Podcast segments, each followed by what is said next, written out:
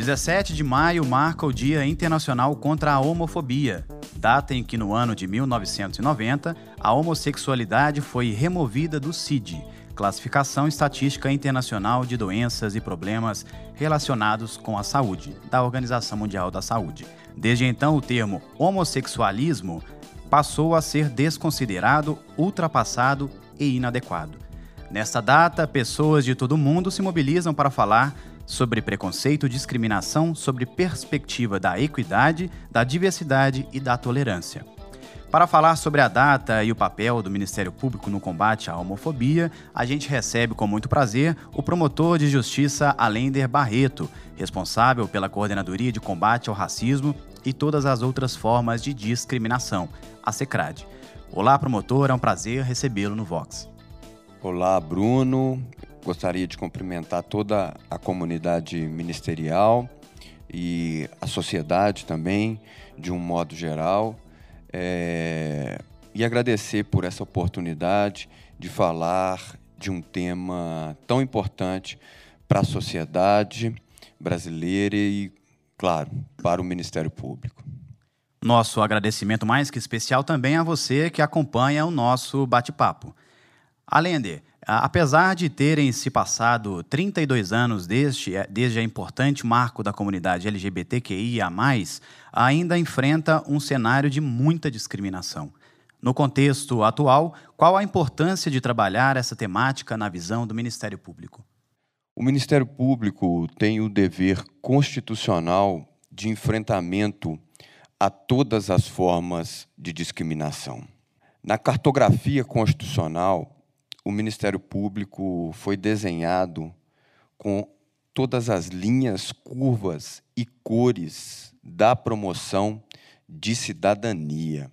O Ministério Público esteve à frente de processos de efetivação de direitos de cidadania em todas as áreas é, na história recente. Percebemos isso na atuação do Ministério Público, por exemplo, na efetivação do Estatuto da Criança e do Adolescente, a atuação do Ministério Público na saúde pública, na consolidação do SUS, a atuação do Ministério Público com os direitos à educação, a importância da atuação do Ministério Público no meio ambiente e a consolidação de uma política nacional de meio ambiente, a atuação, por exemplo, é, do Ministério Público na proteção das pessoas com deficiência, na proteção das pessoas idosas, atuação do Ministério Público no enfrentamento à improbidade administrativa, enfim, em todos os campos da vida social, o Ministério Público trabalhou para a efetivação dos direitos de cidadania. E atento à vida pulsante, o Ministério Público compreende hoje que o debate acerca do direito antidiscriminatório é uma pedra de toque para a consolidação das democracias contemporâneas. Portanto, Bruno, telespectadores e ouvintes, o dia 17 de maio é um dia importante na luta pelos direitos LGBTs, porque simboliza um marco de ruptura com estigmas. E dessa maneira é uma data que, sem dúvida alguma, é de enorme relevância para a consolidação de direitos de cidadania LGBT. Promotor, nesse cenário desafiador, como podemos falar sobre a criação da Secrad? Digo, qual a sua importância nesse momento tão especial? Bruno, é, a, pergunta é muito importante e, e é interessante é, iniciar dizendo que eu considero que a criação de um espaço, né, de um órgão especializado em, no enfrentamento a todas as formas de discriminação, é um posicionamento assumido pelo Ministério Público, né, que agora assume uma responsabilidade por pautas e por lutas históricas muitas das vezes invisibilizadas, e ao criar um espaço especializado no enfrentamento a todas as formas de discriminação, o Ministério Público ele se posiciona mais claramente em prol é, da ruptura desse ciclo preconceituoso e discriminatório.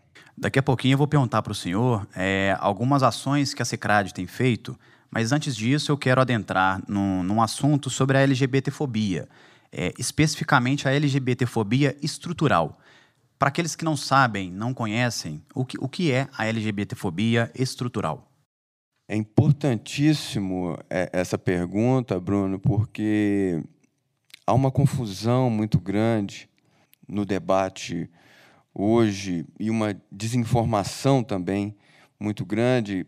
É, a afirmação do que é uma do que é a homotransfobia estrutural, a afirmação do que é a homofobia, ela a princípio não é uma definição jurídica.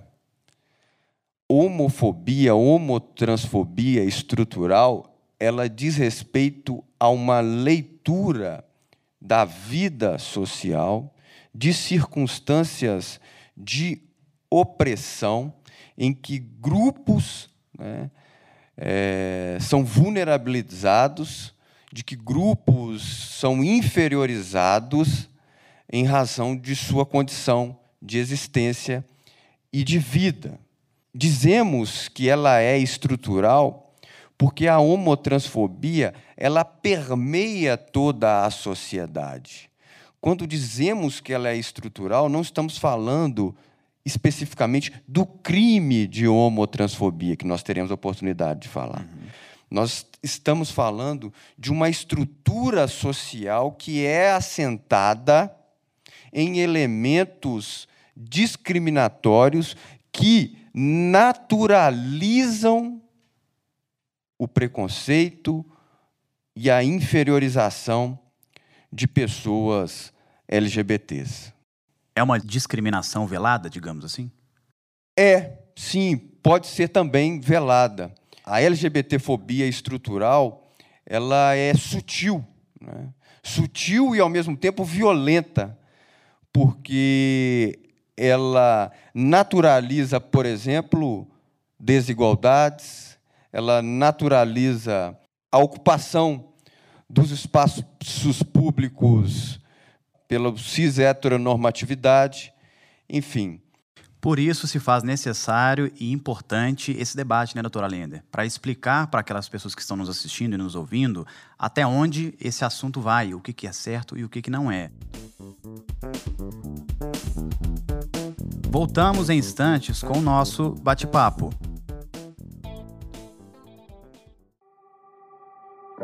Racismo é tratar alguém de forma diferente e inferior por causa de sua cor, raça, etnia, religião ou local de origem. Para se defender, é importante ter em mente que existem várias situações que podem ser consideradas racismo. Veja alguns exemplos: proibir ou dificultar entrada e circulação em estabelecimentos comerciais e em órgãos públicos de qualquer tipo, recusar matrícula em escola pública ou privada, dificultar acesso a cargo público ou a vaga de emprego, pagar salário menor ou dar condição desigual de trabalho, ofender a dignidade de alguém atribuindo-lhe qualidade negativas relacionadas à cor são exemplos de racismo. A legislação brasileira define punições específicas para cada situação. Cabe ao delegado e ao promotor de justiça a avaliação e a indicação de qual lei deverá ser aplicada. Quem comete racismo fica sujeito, no mínimo, a um ano de prisão. Ministério Público de Minas Gerais, em todo lugar ao seu lado. Siga a gente nas redes sociais. Procure por MPMG Oficial. Para mais informações, acesse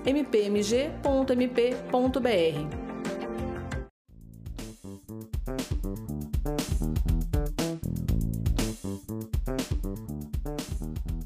Estamos de volta com o Vox, o podcast do Ministério Público de Minas Gerais. Hoje estamos recebendo o promotor de justiça Alender Barreto, que conversa conosco sobre o Dia Internacional de Combate à Homofobia. Promotor Alender, falamos sobre a LGBTfobia estrutural. E aí eu pergunto também para o senhor sobre a LGBTfobia institucional. Como ela se manifesta e quais são os caminhos possíveis para enfrentá-la? A LGBTfobia estrutural, na verdade, ela é uma consequência da LGBTfobia estrutural. Né? Como eu disse, a LGBTfobia estrutural ela, ela permeia as relações sociais, familiares, culturais e políticas da sociedade. É, ela estrutura a sociedade. E como as instituições estão dentro dessa sociedade, a toda obviedade, as instituições também recebem essa carga né, é, preconceituosa e discriminatória e as, e as reproduzem. A LGBTfobia ela institucional é, assim como a, a, estrutural, ela não diz respeito a uma intencionalidade ou um ato arbitrário de ofensa direto com a população LGBT. Ela também, nos espaços institucionais, ela se mostra de forma velada, de forma sutil, porém violenta, e, e um, um outro aspecto da LGBTfobia institucional é a resistência do corpo interno no, no debate né, acerca da LGBTfobia. E para as pessoas LGBTs, né, uma das consequências da, da, da LGBTfobia institucional é o sufocamento das suas existências. Né?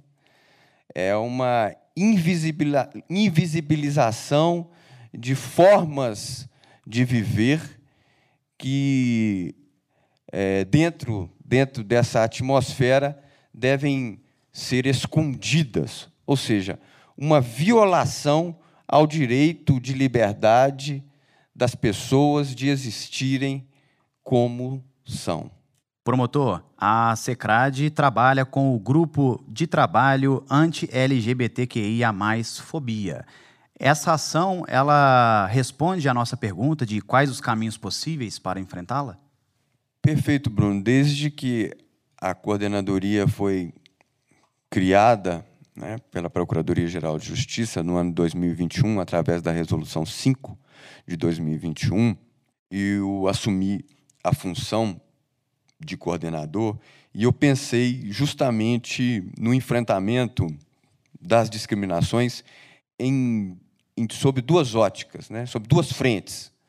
É, o diálogo externo com a comunidade, movimentos sociais, órgãos públicos envolvidos na luta antidiscriminatória, e na perspectiva interna, né, de enfrentamento da LGBTfobia e do racismo institucional, né, dentro é, do Ministério Público. E, para tanto, Bruno, ouvintes telespectadores, nós criamos, no âmbito do MP, dois grupos de trabalho: o grupo anti-LGBTfobia né, e o grupo de trabalho anti-racismo.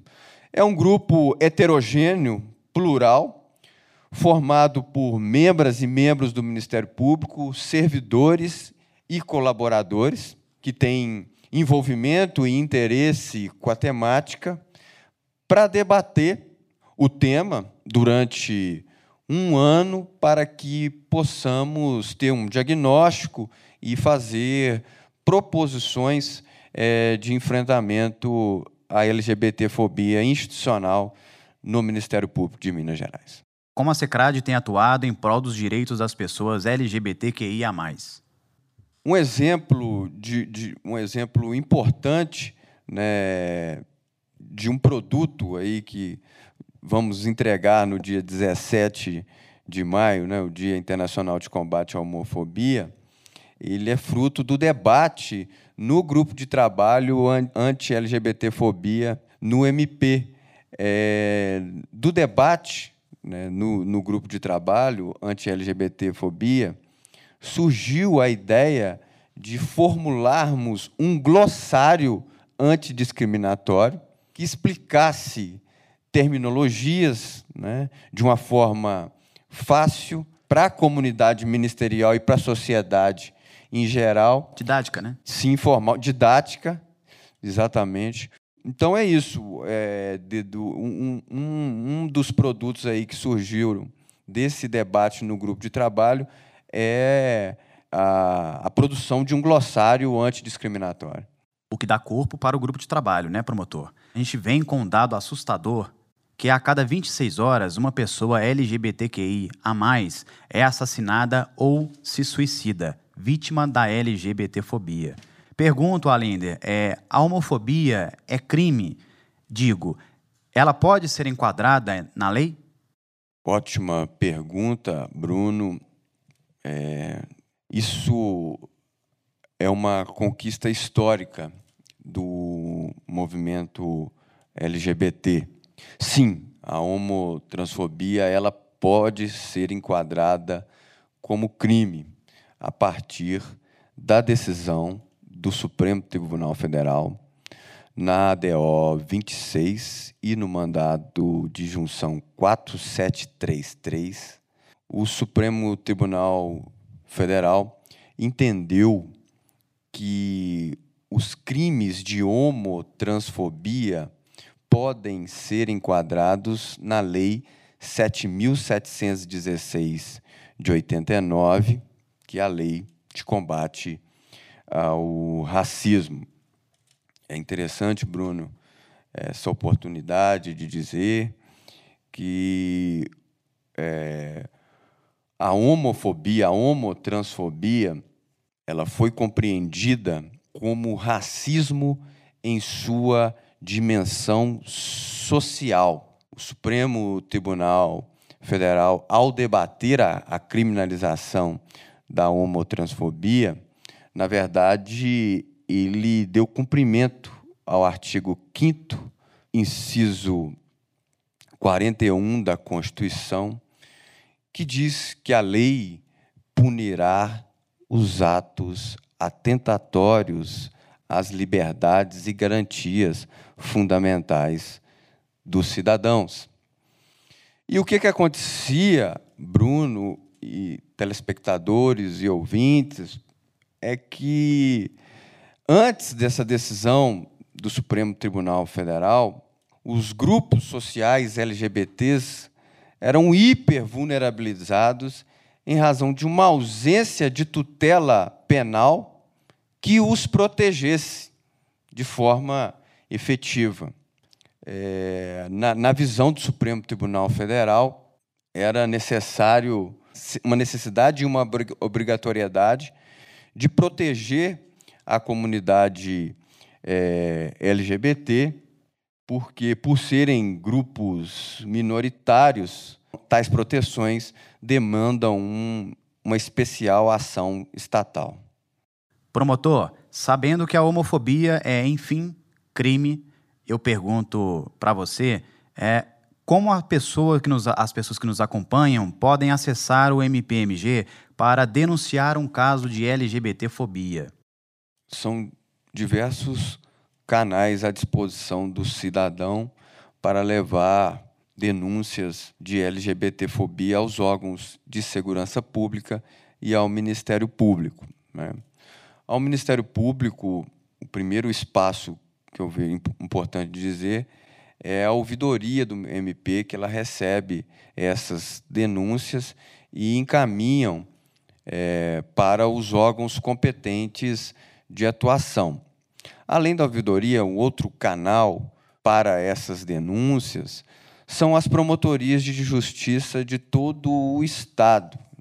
Então, o cidadão pode levar essa, essa denúncia, esse relato de LGBTfobia, que o Ministério Público é, pode agir, seja dentro de, um, de uma investigação policial, seja numa perspectiva de, de proteger direitos da coletividade, enfim, é, são muitos caminhos.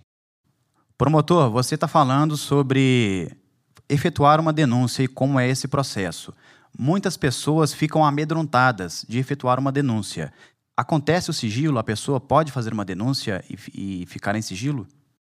Sim, Bruno. É, a ouvidoria do Ministério Público ela permite que denúncias né, que afetem o cidadão e que é, causem algum constrangimento à sua segurança pessoal, ela possa ser efetuada de forma sigilosa. Alender, na sua percepção, quais são os principais desafios para a efetivação dos direitos das pessoas LGBTQIA? Bruno, ouvintes e telespectadores, os desafios são múltiplos, diversos e complexos. Né? A partir né, do momento em que a gente considera que o preconceito e a discriminação contra pessoas por um modo de existir e de viver, ele permeia a sociedade, ele constrói relações familiares, sociais, educacionais, institucionais, enfim, ele se espalha pela sociedade. Vocês podem imaginar a dificuldade que é o enfrentamento é, dessas questões, a, a, a, as respostas adequadas a essas questões, porque é, há um, um, um, descompasso ainda, é, embora o sistema de segurança pública e, e o sistema de justiça tenham é, estados, tenham ficado mais atentos com essa demanda, é um grande gargalo. Por exemplo, nós temos grandes dificuldades é, de termos dados oficiais de violência contra as pessoas LGBTs. No caso, o, os dados são construídos através da, de organizações sociais né, que buscam informações de órgãos públicos, mas, enfim, não, não há, há um déficit absurdo é, de dados oficiais como um, eu entendo isso como um dos principais gargalos aí no enfrentamento à LGBTfobia pelas instituições é, do sistema de justiça. Promotor Alender, por fim, pergunto: em pleno século XXI, a luta pelos direitos de pessoas LGBTs é apenas dessa comunidade? Não, Bruno, não é. Não é preciso ser LGBT para combater a LGBTfobia. Não é preciso ser LGBT para defender direitos LGBTs. Eu entendo, Bruno, caros ouvintes e telespectadores, que a proteção da comunidade LGBT, das pessoas LGBTs, ela deve ser um compromisso das instituições. Porque a defesa de tais direitos, ela passa por uma ética pública de compromisso com o outro. A defesa de direitos LGBTs, elas são conquistas civilizacionais. Elas não dizem respeito a uma visão de mundo, são conquistas da civilização. Entendo que defender direitos LGBTs é levar a cabo os princípios da liberdade, da igualdade e da dignidade da pessoa humana. A dignidade da pessoa humana compreendida como o reconhecimento da igualdade moral de todos os atores sociais na vida e da comunidade, na vida e na comunidade política.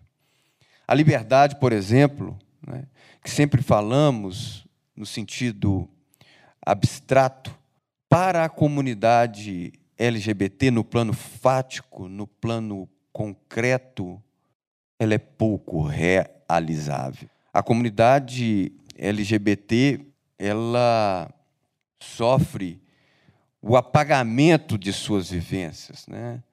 Ela sofre com a inferiorização de um sentido de existência.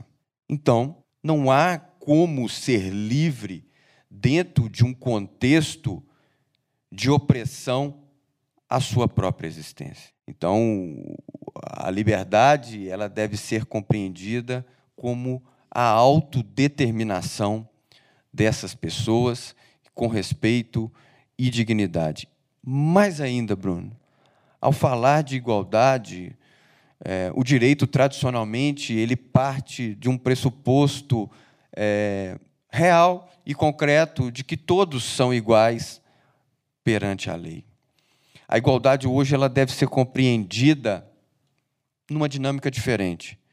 A igualdade ela deve ser compreendida reconhecendo diferenças no plano concreto para que ela seja de fato realizada.